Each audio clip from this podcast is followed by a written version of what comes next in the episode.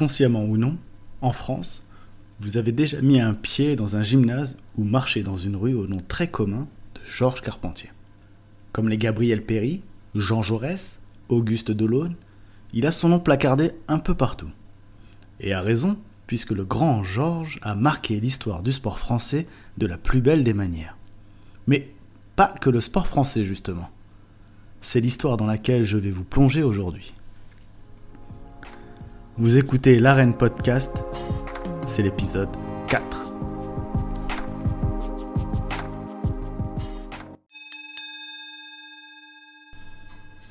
Marcel Cerdan, Alphonse Alimi, René Jacot, Fabrice Bénichou, Christophe et Fabrice Thiozo, Julien Lorcy, Maillard Monchipour, Jean-Baptiste Mendy, Brahim Asloum ou encore plus récemment Arsène Goulamirian. La France et la boxe, c'est une histoire d'amour. Si les États-Unis, la Grande-Bretagne, le Mexique, les pays de l'Est, notamment la Russie et l'Ukraine, ont certainement eu les plus grands champions de l'histoire du noble art, l'Hexagone en a aussi eu quelques-uns et pas des moindres. Et le tout premier a été Georges Carpentier. Ce formidable pugiliste précoce, doté d'une incroyable classe, a gravi les échelons un à un, passant de champion de France à multiples reprises à champion d'Europe pour conquérir ensuite le monde en décrochant le premier titre de champion du monde d'un boxeur tricolore le 12 octobre 1920.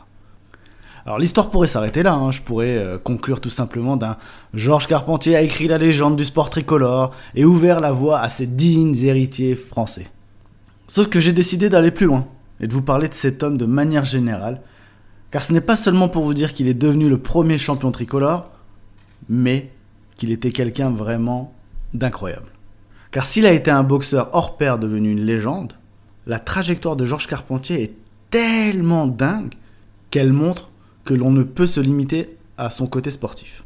Georges Carpentier est né à Lévin, dans, le Pas-de-Calais. D'ailleurs, c'est une région qui verra naître un peu plus tard beaucoup de futurs champions de, boxe. Et il a vu le jour le 12 janvier 1894. Ce fils de, mineur, Benjamin d'une famille modeste de, de cinq enfants, est élevé dans un coron de lance. Vous savez, les célèbres corons. Au nord, c'était les corons. Bon, j'arrête la chanson. Alors, selon une légende, celui qui a d'abord commencé comme commissionnaire chez un notaire, a été repéré à 10 ans par un professeur de gymnastique, se nomme François Descamps, son nom est très important, sachez-le, parce qu'il l'accompagnera toute sa vie. Et, ce François Descamps l'a découvert alors qu'il se bagarrait euh, avec un garçon de son âge dans une cour d'école. C'est pas trop la raison, mais voilà, ça commençait tôt, comme quoi. Et, ce François Descamps est également président de la société de gymnastique de la Maison du Peuple à Lens. Et ce prof l'invite euh, l'invite dans sa salle. Et, là, tout de suite, ça va matcher. Ça va matcher entre les deux hommes et ça va matcher même, et ça va même matcher entre Georges Carpentier et le sport. Affûté, vif, le, jeune Georges, en fait, il est très doué pour son âge et il montre des talents d'acrobate et de contorsionniste. Et ça, ça va être important pour la suite de sa carrière. Mais en fait, ce qui va impressionner euh, François Descamps, c'est surtout qu'il est très doué avec les gants. Il fait énormément de progrès et, à vitesse grand V. Vraiment, il est, assez précoce pour son âge et c'est assez incroyable euh, la façon qu'il a de, se développer euh, euh, sur, le, ring. À tel point que Descamps va remarquer tout de suite ça et il va décider de, l'entraîner chaque jour et de, ne plus le quitter tout simplement parce que de toute façon il restera son entraîneur toute sa vie, son conseiller et même un ami proche. Et Georges quitte alors son, emploi de commissionnaire et il décide de, de se lancer dans la boxe et d'en faire sa vie. Et en fait, en quelques années, il va s'offrir une réputation sur le plan national assez dingue. Il va enchaîner les victoires avec la manière et c'est ça qui va plaire au public et qui va impressionner même le monde médiatique. Et dès son premier combat, il va impressionner. Euh, c'était contre Ed Salmon le, le 1er novembre 1908 et bon, il perdra contre lui euh, le 30 novembre. On enchaînait assez rapidement les combats à l'époque. Il y avait pas, on, prenait pas de temps, euh, il n'y avait pas de complications avec les contrats, à attendre un an pour une revanche, etc. comme aujourd'hui. Là, on enchaînait au bout de, de 30 jours, on était capable de, faire un match retour.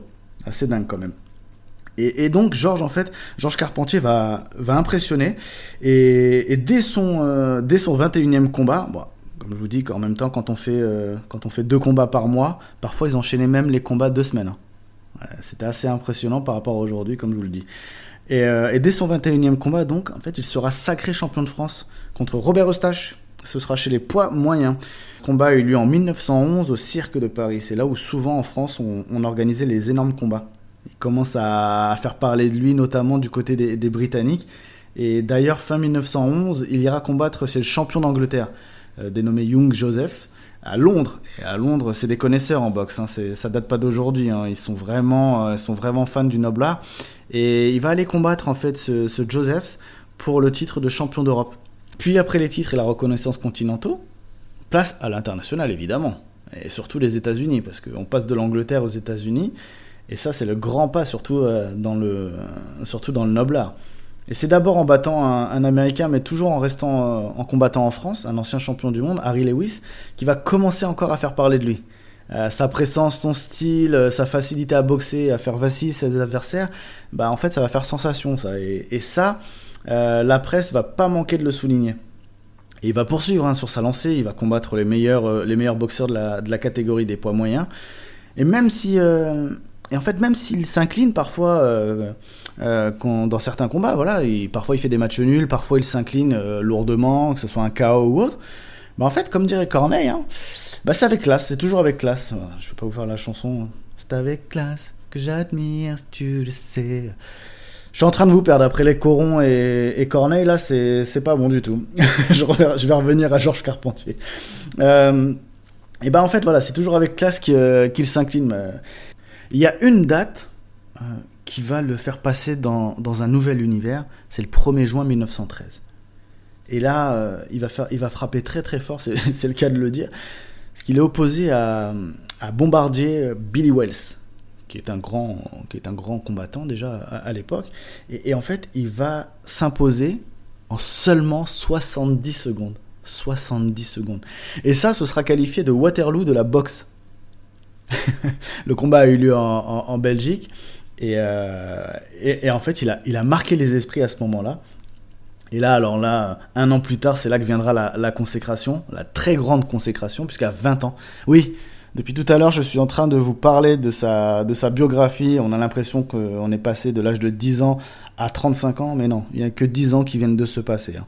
10 ans seulement viennent de se passer entre euh, la découverte de, de Georges Carpentier en train de combattre, euh, enfin de combattre, de se bagarrer avec un copain, à 20 ans à sa victoire contre Gunbot Smith à Londres, qui lui permet de remporter un titre de champion du monde. Euh, c'est un titre de champion du monde. Alors c'est assez particulier et c'est assez incroyable même quand on, quand, on le lit, puisque il remporte donc ce titre de champion du monde des poids lourds de race blanche.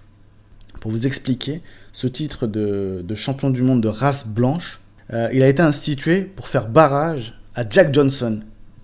Qui est Jack Johnson? À l'époque, Jack Johnson, en fait, c'est un boxeur noir américain qui est euh, pratiquement imbattable. C'est euh, le meilleur, c'est le meilleur boxeur de la planète chez les poids lourds. Et en fait, il était autorisé à combattre seulement dans les championnats du monde des poids lourds de couleur. Et ça, c'est assez incroyable quand même. À l'époque, même le sport n'était pas épargné par la ségrégation raciale. Vous imaginez Et donc, pour en revenir à Georges Carpentier, à 20 ans, il compte 73 combats, dont 67 gagnés quand même. Mais euh, il sera toutefois obligé de faire une pause, euh, pendant la Première Guerre mondiale. Mais ce n'est pas grave parce qu'en fait, cette guerre, euh, qui était quand même affreuse hein, pour les connaisseurs d'histoire, va lui permettre d'accentuer sa notoriété en devenant un véritable héros national. Il était déjà, grâce à ses résultats sportifs et ses prestations incroyables, mais là, il va être affecté dans l'armée de l'air et son habileté et son courage vont, vont être mis en valeur assez rapidement. D'ailleurs, il sera récompensé d'une médaille militaire, mais aussi de la croix de guerre de la part du président de la République de l'époque, Raymond Poincaré. Passage là de, de, la Première Guerre mondiale, ça va amplifier euh, l'aura de, de Georges Carpentier en France, et même dans le monde, mine de rien, parce que ces, ces exploits seront quand même... Euh, seront quand même signalés et soulignés surtout dans, dans, les médias, dans les médias étrangers. Après la guerre, avant de revenir tout de suite à la boxe, il va s'exercer à d'autres activités sportives. Euh, il fait preuve de telle capacité qu'il va se lancer dans la course à pied, euh, il va faire du saut en hauteur, il va jouer aussi au rugby. Va jouer au rugby, même pendant une saison, il va participer au championnat de France au sein de l'équipe parisienne du Sporting Club Universitaire de France. Et en fin de saison, il va décider de revenir à la boxe et de mettre un terme à sa carrière de rugbyman. Et pourtant, il était pas mal du tout en, en rugby. D'ailleurs, pour la petite anecdote, euh, le, club euh, pour lequel il a porté les couleurs, enfin l'école du club, porte désormais son nom aujourd'hui. Et Georges Carpentier a également profité pour se marier entre-temps. Et, là, il va revenir sur le ring petit à petit, notamment en vue d'affronter le redoutable Battling Levinsky aux États-Unis. D'ailleurs, pour préparer ce combat, il va faire quelques exhibitions justement sur le sol américain. Et Battling Levinsky, c'est pas n'importe qui, puisqu'à l'époque, c'est quand même le champion du monde en titre des Milo. Et euh, ce combat a lieu le 12 octobre 1920 à Jersey City. Et là, le ch'ti va le mettre KO. Euh, Levinsky n'a pas vu le jour pendant ce combat. C'est le premier non-anglophone à, prendre possession d'un titre de champion du monde de boxe anglaise. Et là, ça ouvre une porte, la porte du match du siècle, le grand combat que tout le monde attendait à l'époque, face à la légende Jack Dempsey. Et alors là, je peux vous dire que comme aujourd'hui ou à l'époque dans les années 80-90, lorsqu'on parlait ou même avant avec Mohamed Ali, lorsqu'on annonçait les combats de Mohamed Ali contre George Foreman, ça faisait les choux gras de la presse. Et ben là, c'était pareil. C'était euh, médiatiquement parlant, c'était incroyable. Le marketing n'existait pas encore forcément, mais euh, médiatiquement, si vous replongez dans les, dans les archives, c'était assez incroyable. Et les spécialistes pour vous le dire. Et là, c'était vraiment le combat qui était tant attendu. Euh, ce combat est signé à New York. Euh, juste avant son retour en Europe. Il aura lieu le 2 juillet 1921. Et ce combat va attirer 100 000 spectateurs au ballpark de Jersey City. Juste pour vous dire, hein, parmi les 100 000 euh, spectateurs, vous aviez Charlie Chaplin, euh, Mary Pickford, Henry Ford ou John Rockefeller. Pour ne citer que. Il y aura des recettes records. Le premier combat à 1,7 million de dollars. Et il n'y avait pas de pay-per-view. Hein. À l'époque, c'était pas comme aujourd'hui. Hein. Euh, et, en plus des 100 000 personnes, il y avait quand même une foule immense qui était réunie à Times Square pour regarder euh, devant l'immeuble du New York Times. À l'époque, c'était retransmis déjà euh, sur, sur Times Square. C'est le premier combat à être retransmis en direct à la radio américaine. Et comme je vous le disais tout à l'heure, en fait, la, presse internationale s'est intéressée même aux préparatifs. Donc tout le monde s'est concentré pour savoir comment ça se passait, etc. Et, et à Paris, sachez que même si c'est outre-Atlantique, tout le monde suivait également le, le, combat. Hein. Euh, sur les grands boulevards, il y avait une foule amassée. C'est Jean-Philippe Lustig qui le raconte très bien dans, dans, le grand livre de la boxe. Jean-Philippe Lustig, c'est la voix française euh, de la boxe. Journaliste hors pair, euh, incroyable. Il, il, commande toujours, mais il, il, a une voix, c'est à écouter. C'est à écouter, il a une voix qui respire la boxe. Et donc, la France est en haleine. La France regarde ce combat. Euh, sur les grands boulevards, comme je vous le disais, c'était incroyable. Forcément, c'est le héros de la France. Le héros d'ailleurs qui est surnommé, sachez-le, de Orchid Man. L'homme à l'orchidée. Pourquoi? Parce qu'en fait, il portait toujours une, fleur sur sa boutonnière. Malgré en fait qu'il s'inclinera euh, dans ce combat, tombera KO. Euh, le français va avoir une renommée internationale encore, encore plus. Quoi qu'il a, en fait, ça va être un. c'est triste à dire, mais ça va être le beau perdant peut-être que c'est aussi le, les prémices des fameux beaux perdants comme on les aime en France. On, en a eu beaucoup. Euh, on, aime beaucoup les deuxièmes et on aime moins euh, les vainqueurs parfois. C'est ce qui arrive souvent en France, euh, si vous l'avez pas remarqué. Et, peut-être que ça, ça va être ça, le, beau perdant. Et parce qu'à la suite, en fait, à la suite de cette défaite, bah, Carpentier, en fait, sa notoriété va atteindre l'apogée. Ça va être incroyable. Il fait alors partie des célébrités les plus en vue de l'univers sportif. Il compte parmi les sportifs les plus fortunés également. Mais voilà, il, n'en aura toutefois pas fini avec sa, carrière. Hein. Il l'achèvera seulement en septembre 1926, après une dernière victoire. Entre-temps, il remportera de nouveaux titres jusqu'à la perte de ses couronnes. Euh, bah, en fait, il va perdre toutes ses couronnes au fur et à mesure, de France, d'Europe, du monde. Et, euh, en fait, toutes ces couronnes, il va les perdre en même temps contre le, contre le Sénégalais Battling Siki. Euh, un, énorme, un énorme combattant également. Ça, il les aura perdus en 1922. Bref, en tout cas, voilà, sa, sa renommée, euh, malgré, ses, malgré ses quelques défaites, sa renommée était toujours incroyable. Et c'est à 35 ans qu'il décide de mettre un terme à sa, à sa carrière, après 109 combats, 88 victoires, 15 défaites. 88 victoires, 15 défaites. Et et on pourrait croire qu'après, la fin de sa carrière, voilà, il retombe dans l'anonymat, euh, il retourne à Liévin par exemple. Non, non, non, non, non, non, pas du tout. C'est ça qui est, un, qui est aussi incroyable euh, avec Georges Carpentier, c'est qu'en fait c'est le début d'une nouvelle vie pour lui, avec la reconnaissance qui va dépasser le simple fait d'être sportif et grand boxeur. Il va alors mener une vie mondaine, fréquentant euh, notamment le général Pershing, Charlie Chaplin, Mistinguett, et surtout des politiques comme Winston Churchill. Et en fait, petit fait assez intéressant, sur la photo qu'il distribue à ses admirateurs, il n'y a aucun moment euh, figuré ces titres sportifs. En fait, il écrit Georges Carpentier, homme du monde. Point. C'est classe. C'est classe et ça représente le personnage. Un personnage qui va, euh, qui va investir un peu partout, donc euh, avec sa vie mondaine forcément. Même si le krach boursier de 1929 va le ruiner euh, quasi intégralement, il va continuer à investir un peu par-ci par-là, notamment dans un, bar à cocktail qui s'appelle chez Georges Carpentier, où il reste en contact avec le milieu sportif, les artistes, etc. En fait, voilà, c'est ça qui est intéressant, c'est que Georges Carpentier, euh, après sa carrière euh, incroyable de, boxeur, en fait, il va rester une légende que les gens aiment côtoyer. Euh, sa présence aux manifestations sportives ou mondaines reste toujours un événement, il est toujours là, il est toujours annoncé. Georges Carpentier est présent. Sa vie privée, elle fait toujours l'objet de curiosité. Sa présence en public est guettée, son image se diffuse partout. Dans les médias, il y a toujours un petit encart pour dire voilà ce que fait Georges Carpentier, etc. En fait, il accède au statut de célébrité. C'est-à-dire que euh, il est connu des gens qui n'ont aucune raison d'avoir un avis sur lui. C'est la première grosse célébrité sportive française à l'international.